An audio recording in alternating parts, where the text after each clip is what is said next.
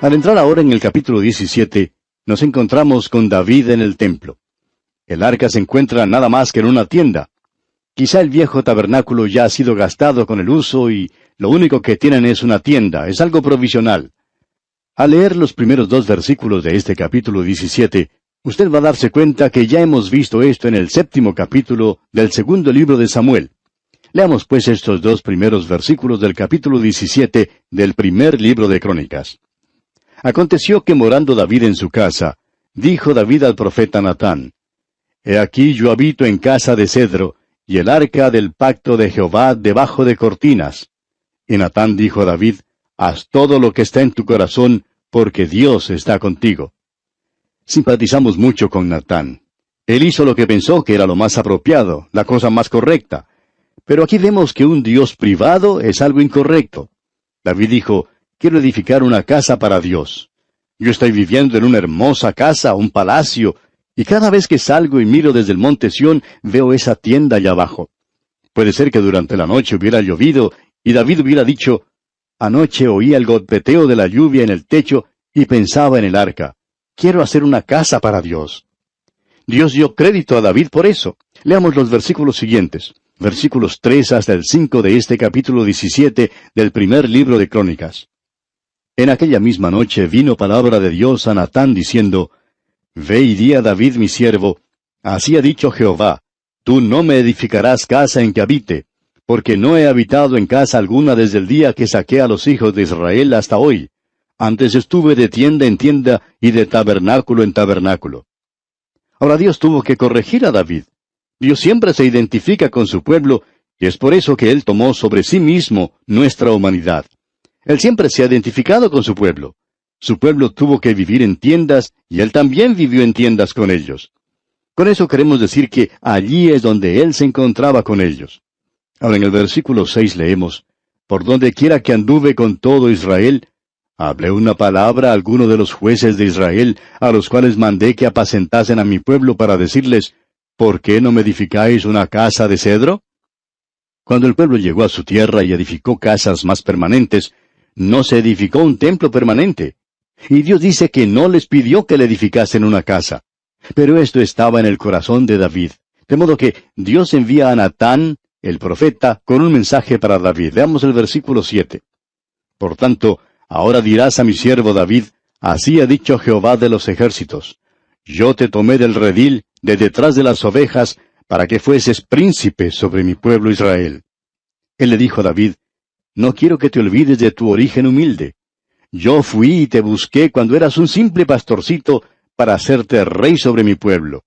Y Dios continuó hablando a David por medio de Natán el profeta, aquí en el versículo ocho, y dice, Y he estado contigo en todo cuanto has andado, y he cortado a todos tus enemigos de delante de ti, y te haré gran nombre, como el nombre de los grandes en la tierra. De paso digamos que David es en realidad uno de los grandes hombres de la tierra. Ahora el versículo nueve continúa, Asimismo he dispuesto lugar para mi pueblo Israel, y lo he plantado para que habite en él, y no sea más removido, ni los hijos de iniquidad lo consumirán más, como antes.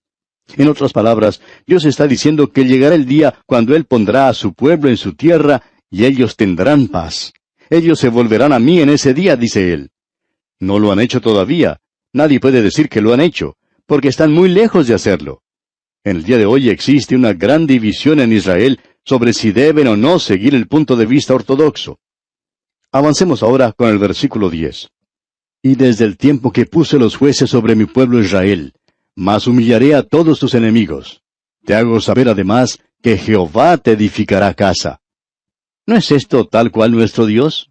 David dice, yo quiero edificar una casa para Dios. Y Dios dice, David, tú no la puedes hacer. Tus manos están manchadas de sangre. No puedo dejar que tú la edifiques pero yo te voy a edificar una casa a ti, yo te doy crédito por lo que quieres hacer. David tenía en su corazón el deseo de edificar una casa para Dios, pero Dios dice, yo te edificaré a ti una casa. Escuche dónde pone el Señor el énfasis aquí en los versículos once y doce. Y cuando tus días sean cumplidos para irte con tus padres, levantaré descendencia después de ti a uno de entre tus hijos, y afirmaré su reino. Él me edificará casa, y yo confirmaré su trono eternamente. Ahora, ¿de quién está hablando Dios aquí? Bueno, abra su Biblia en el primer libro del Nuevo Testamento y lean el capítulo 1, versículo 1 del Evangelio según San Mateo. Los dos grandes pactos que Dios hizo tienen que ser cumplidos en Jesucristo. Escuche lo que la Biblia dice ahora en el siguiente párrafo, aquí en el capítulo 17 de este primer libro de Crónicas, versículos 13 y 14. Yo le seré por padre, y él me será por hijo, y no quitaré de él mi misericordia como la quité de aquel que fue antes de ti, sino que lo confirmaré en mi casa, y mi reino eternamente, y su trono será firme para siempre. Dios cumplirá eso, amigo oyente. Dios tendrá su reino sobre la tierra. El Señor Jesucristo vendrá a establecer ese reino sobre la tierra. Leamos ahora el versículo 15. Conforme a todas estas palabras, y conforme a toda esta visión, así habló Natán a David. Dios pensó que esto era importante. Esta es la segunda vez que es mencionado. Lo vimos allá en el segundo libro de Samuel capítulo 7, y Dios vuelve otra vez sobre esto para hacer notar lo que Él considera que es importante. Notemos ahora la reacción de David aquí en el versículo 16. Y entró el rey David y estuvo delante de Jehová y dijo, Jehová Dios, ¿quién soy yo y cuál es mi casa para que me hayas traído hasta este lugar? David dice, Yo no entiendo tu bondad, tu gracia y tu misericordia. Y aquí podemos decir lo mismo que David. ¿Por qué ha sido Dios tan bueno conmigo? ¿Por qué ha sido Dios tan bueno con usted, amigo oyente? Su misericordia, a él, amigo oyente, no le falta misericordia, es muy abundante. Qué bueno es tener una relación con Dios, tener que hacer cosas personales con Él, tener una comunicación abierta con Él, porque sí tenemos comunicación con Él por medio de esta, su palabra. Y David continúa aquí, leamos los versículos 17 y 18 ahora y dice, Y aun esto, oh Dios, te ha parecido poco, pues que has hablado de la casa de tu siervo para tiempo más lejano, y me has mirado como a un hombre excelente. Oh Jehová Dios. ¿Qué más puede añadir David pidiendo de ti para glorificar a tu siervo? Mas tú conoces a tu siervo. David sabe que él no es más que un pecador, y aún así, Dios hace esto por él. Luego David repasa, ya hemos visto esto antes, repasa lo que Dios ha hecho por él. Leamos los versículos 19 al 27 ahora. Oh Jehová, por amor de tu siervo y según tu corazón has hecho toda esta grandeza para hacer notorias todas tus grandezas. Jehová, no hay semejante a ti, ni hay Dios sino tú, según todas las cosas que hemos oído con nuestros oídos. ¿Y qué pueblo hay en la tierra como tu pueblo Israel, cuyo Dios fuese y se redimiese un pueblo, para hacerte nombre con grandezas y maravillas, echando a las naciones de delante de tu pueblo, que tú rescataste de Egipto? Tú has constituido a tu pueblo Israel por pueblo tuyo para siempre, y tú, Jehová, has venido a ser su Dios. Ahora pues, Jehová, la palabra que has hablado acerca de tu siervo y de su casa, sea firme para siempre, y haz como has dicho. Permanezca, pues, y sea engrandecido tu nombre para siempre, a fin de que se diga, Jehová de los ejércitos, Dios de Israel, es Dios para Israel y sea la casa de tu siervo David firme delante de ti. Porque tú, Dios mío, revelaste al oído de tu siervo que le has de edificar casa. Por eso ha hallado tu siervo motivo para orar delante de ti. Ahora pues, Jehová, tú eres el Dios que has hablado de tu siervo este bien, y ahora has querido bendecir la casa de tu siervo para que permanezca perpetuamente delante de ti. Porque tú, Jehová, la has bendecido y será bendita para siempre. Qué bueno es, amigo oyente, poder llegar a Dios hoy y estar en su presencia. Y pasamos ahora al capítulo 18 de este primer libro de Crónicas. En este capítulo tenemos una nueva sección. Desde el capítulo 18 hasta el capítulo 20 se habla de las guerras en las cuales David participó. Y de seguro que alguien va a decir ahora, usted está enfatizando que en estos dos libros de crónicas tenemos el punto de vista de Dios. ¿Cómo es posible entonces hablar de guerras? Para responder, amigo oyente, quisiéramos hacer una declaración preliminar. En la epístola del apóstol Santiago, capítulo 4, versículo 1, nos dice el apóstol, ¿De dónde vienen las guerras? Él hizo esa pregunta y también da la respuesta. ¿No es de vuestras pasiones las cuales combaten en vuestros miembros? Codiciáis y no tenéis matáis y ardéis de envidia y no podéis alcanzar, combatís y lucháis, pero no tenéis lo que deseáis porque no pedís.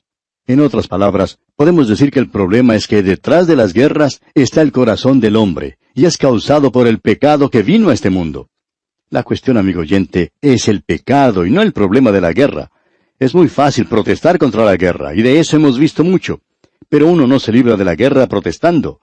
Quizás se logre la finalización de una guerra, pero otra va a comenzar enseguida, porque el problema es el corazón del hombre. Usted y yo, amigo oyente, vivimos en un mundo en el cual, según el Señor Jesucristo dijo allá en el Evangelio según San Lucas, capítulo 11, versículo 21, el hombre fuerte armado guarda su casa. ¿Por qué? Porque tiene enemigos. Es que nosotros no estamos viviendo en una situación ideal. El milenio no ha llegado. Y el hombre no puede producirlo. Solo el príncipe de paz podrá traer paz, verdadera paz a este mundo, y hasta entonces debemos guardar nuestra pólvora seca. Hacemos bien en guardar nuestras bombas atómicas porque hay enemigos en el mundo y hay también mucho odio. Fue muy interesante lo que Dios le dijo a Satanás en el instante que el hombre pecó. Dijo, Pondré enemistad entre ti y la mujer, y entre tu simiente y la simiente suya. Amigo oyente, usted no puede cambiar eso. El Señor Jesús dijo, No penséis que he venido para traer paz a la tierra. No he venido para traer paz sino espada. Y hasta que el pecado sea quitado de esta tierra, hasta que sea quitada de la tierra la iniquidad, continuarán las guerras. Las guerras son solamente el síntoma. La enfermedad es el pecado, y ese es el problema. Dios enfrenta al pecado. David es un hombre a quien Dios ha bendecido, y como resultado hay enemigos a su alrededor. Mientras él era un pequeño rey, el rey de una tribu, no le prestaban mucha atención. Pero ahora tiene problemas. Y Dios nos hace saber que Él tomó nota de que aún el reino de David estaba en un torbellino cuando había guerra, y que nosotros no debemos descuidarnos y que debemos cerrar bajo llave nuestras casas.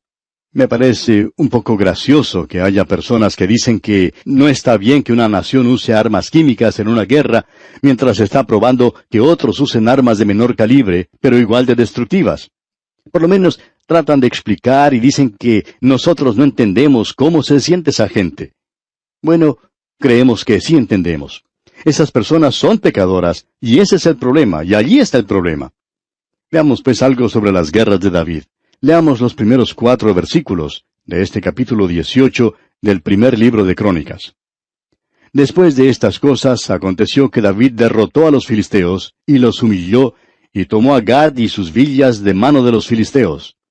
También derrotó a Moab, y los moabitas fueron siervos de David, trayéndole presentes.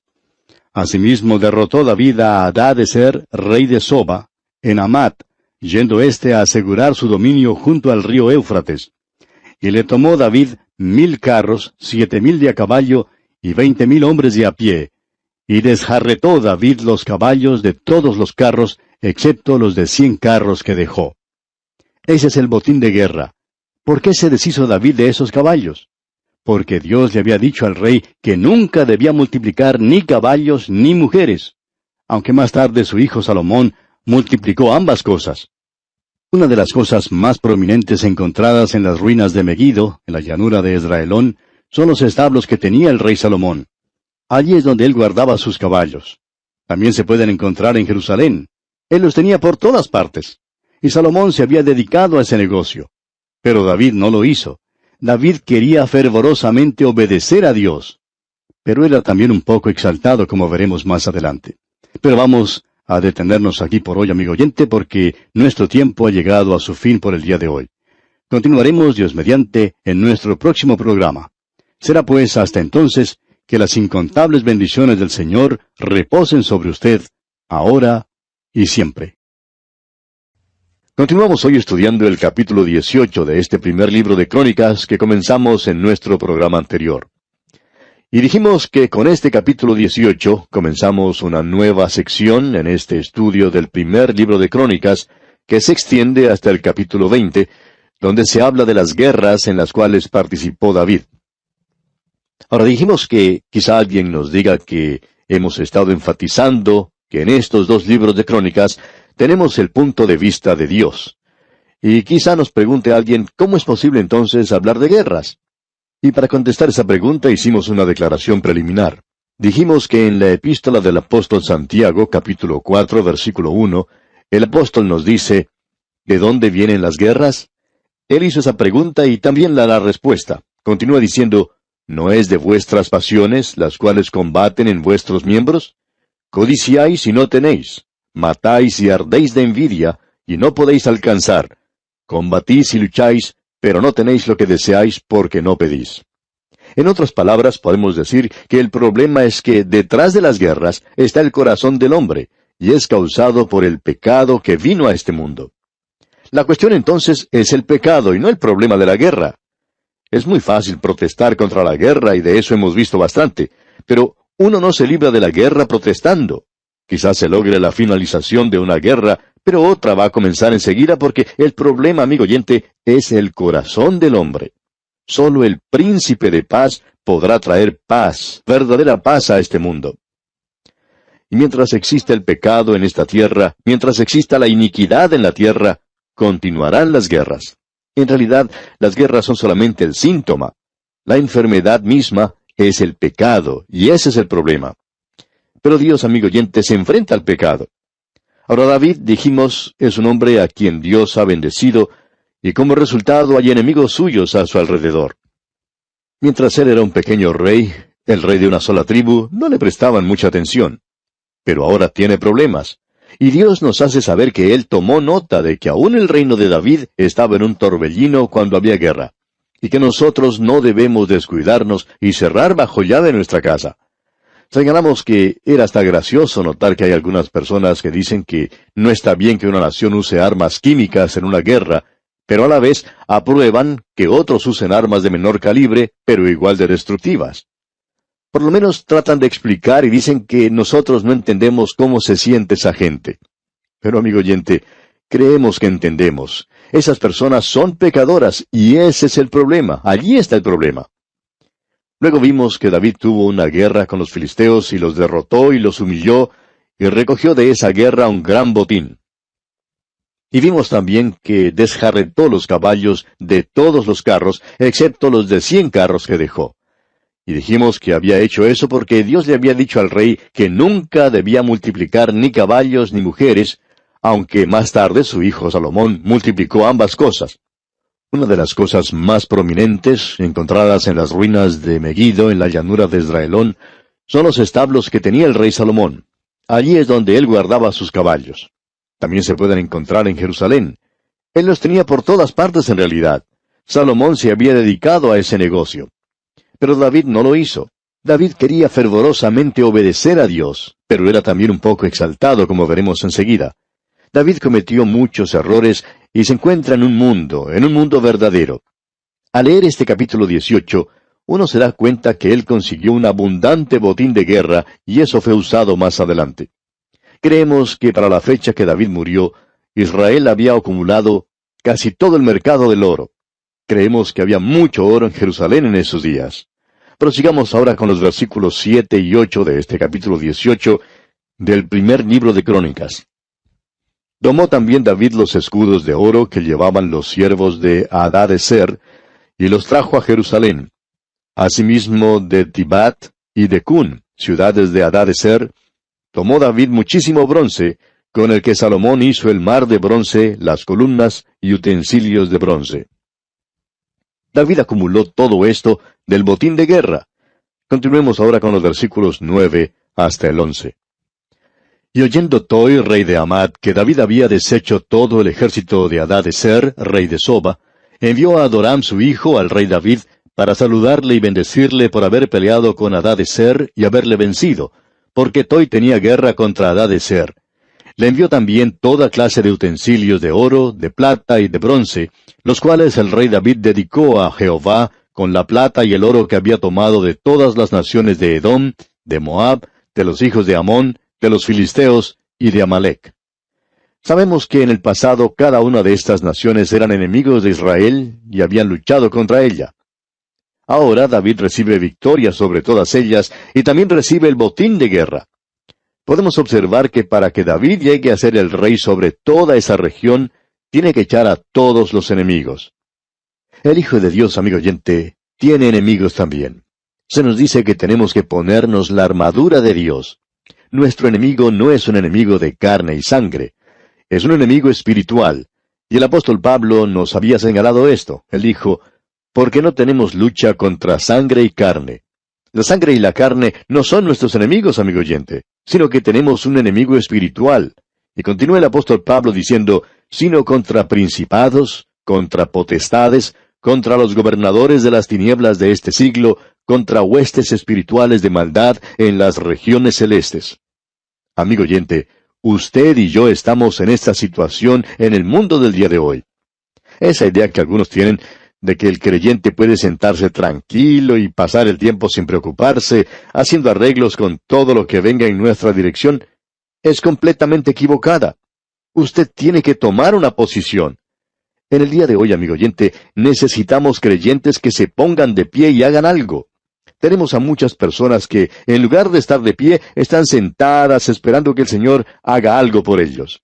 Esa no es la posición del creyente nos vamos a dar cuenta un día que es necesario que hagamos algo, que debemos tomar una posición. Y eso es lo que está haciendo David. Estos son enemigos y son enemigos a los que se debe vencer.